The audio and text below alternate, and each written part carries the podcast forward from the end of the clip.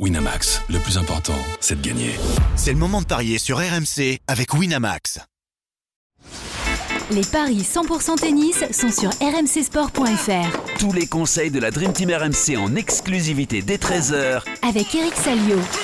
Bonjour à toutes et à tous et bienvenue dans les paris RMC 100% tennis. On a parié sur les demi-finales femmes hier et on va maintenant parier sur celle des hommes avec Djokovic face à Sinner et Alcaraz face à Medvedev. Pour m'accompagner, j'accueille Johan Bredov. Salut Johan. Salut Julien, salut à tous. Et Eric Salio. Salut Eric.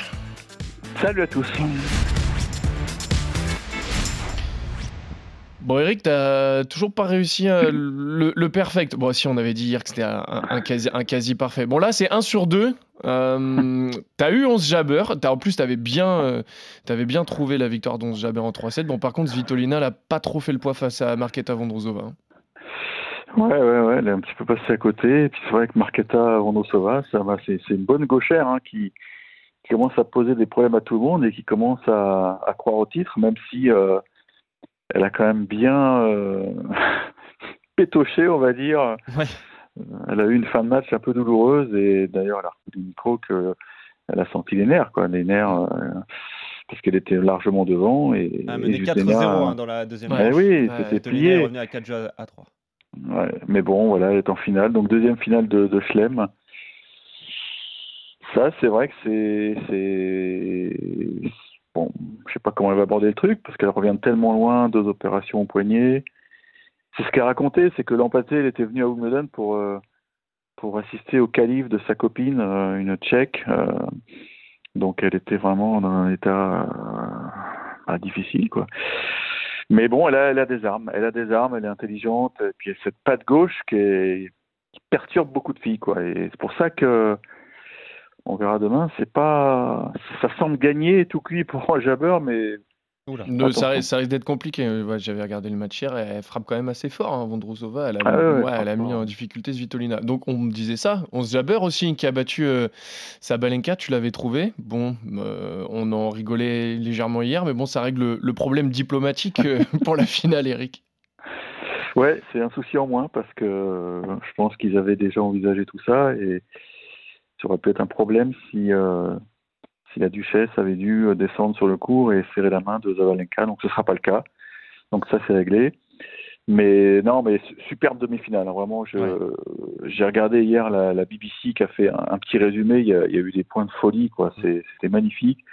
Et force de caractère, une fois de plus, de, de 11 javeurs qui s'en sort euh, alors qu'elle était un set, un break.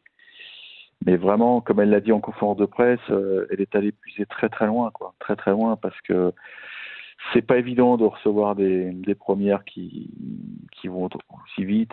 Elle sert comme un homme, hein, Zabalenka, ouais. rien de péjoratif, mais je crois que ses stats, ses vitesses sont incroyables. Hein. En vitesse moyenne, c'est mieux que certains mecs du, du circuit, il n'y a aucun doute là-dessus.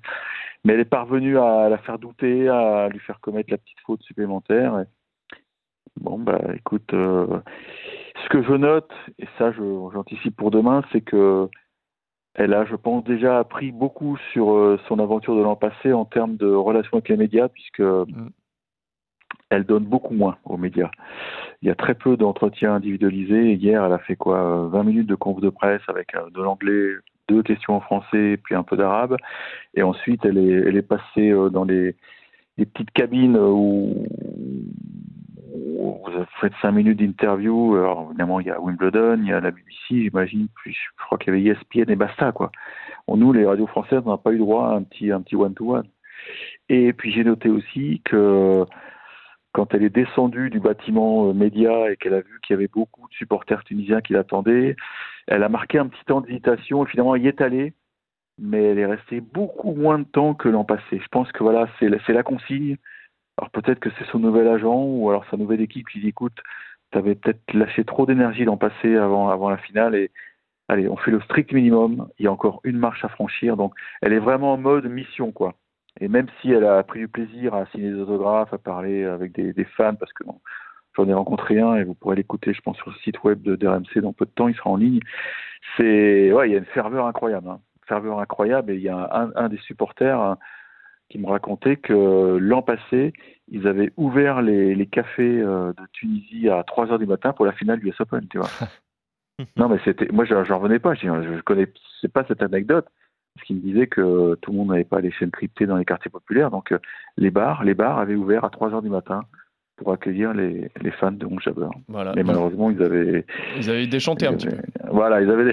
Ouais, Bon, on espère que ça se passera mieux pour elle, euh, pour elle cette année. Bon, ce sera pas à 3h du matin euh, aussi, il y aura moins de, Non. déca- il y aura moins de décalage horaire. Bon, voilà. On attendra du coup le- la finale entre Ons Jabber et Marketa Vondrousova. Donc on va parler des hommes. On commence avec le premier match entre Yannick Sinner et Novak Djokovic.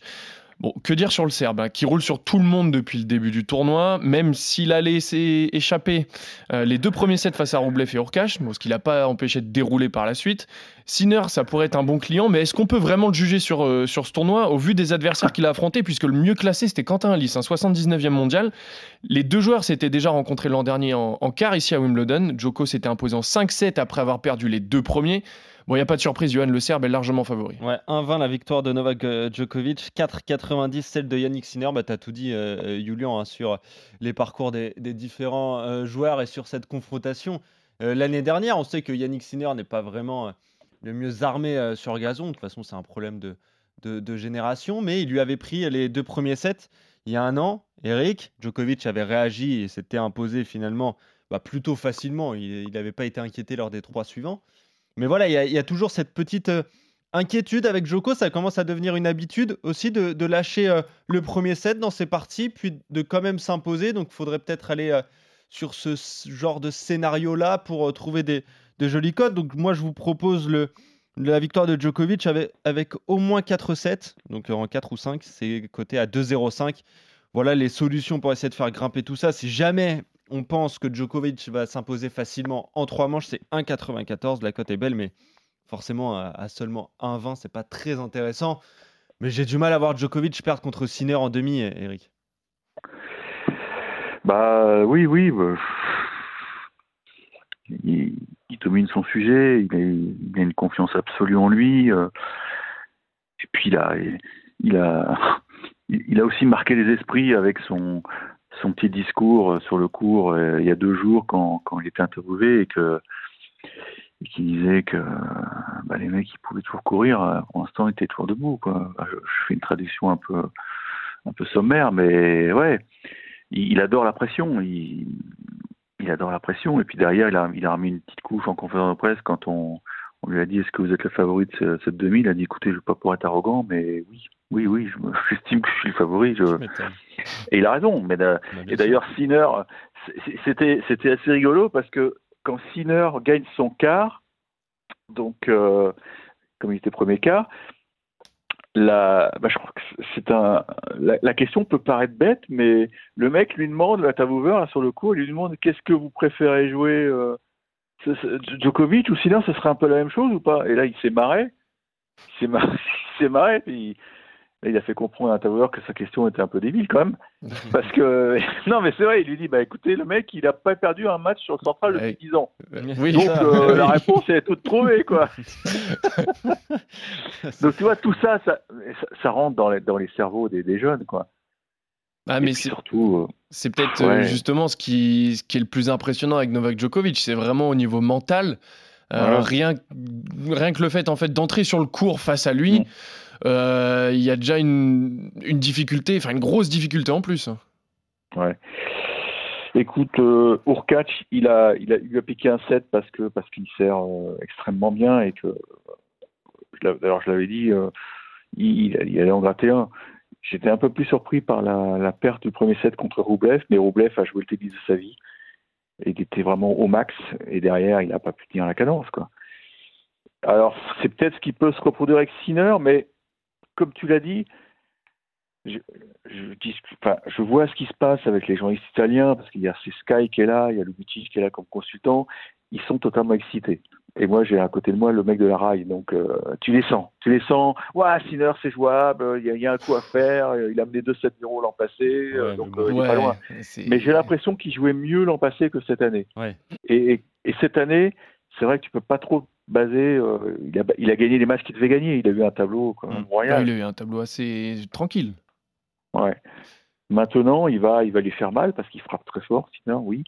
Mais je trouve qu'au service, c'est pas encore assez consistant. Ok. Il y a, il y a peut-être une cote que Johan voulait proposer, moi je la trouve intéressante, vas-y. Ouais, c'est le bah, Sinner qui gagne le premier set et Djokovic qui s'impose. Ça, c'est 4,80, ça peut être déjà intéressant. C'est un risque à prendre, forcément, mais euh, quand on voit euh, le scénario de, du match de l'année dernière, quand on voit le, les scénarios des, des, matchs précédents de Novak Djokovic, on peut se dire que c'est une cote à, à, tenter, ou alors Djoko avec un tie-break, et ça, c'est un 82, Eric. Djoko en 3 avec un tie-break, allez, ce sera mon dernier mot. déjà, Djoko en 3, 1,94, c'est pas mal. Hein. Tu vois, donc tu vois vraiment une, une victoire tranquille et facile de Novak Djokovic, toi, Eric Tranquille, pas, pas, forcément, mais je pense qu'il va, il va, il va être encore une fois très fort dans mon état. facile, voilà. euh, facile, en, en 3-7. Euh, voilà. Ouais, je pense qu'il va essayer de garder de l'énergie pour dimanche aussi.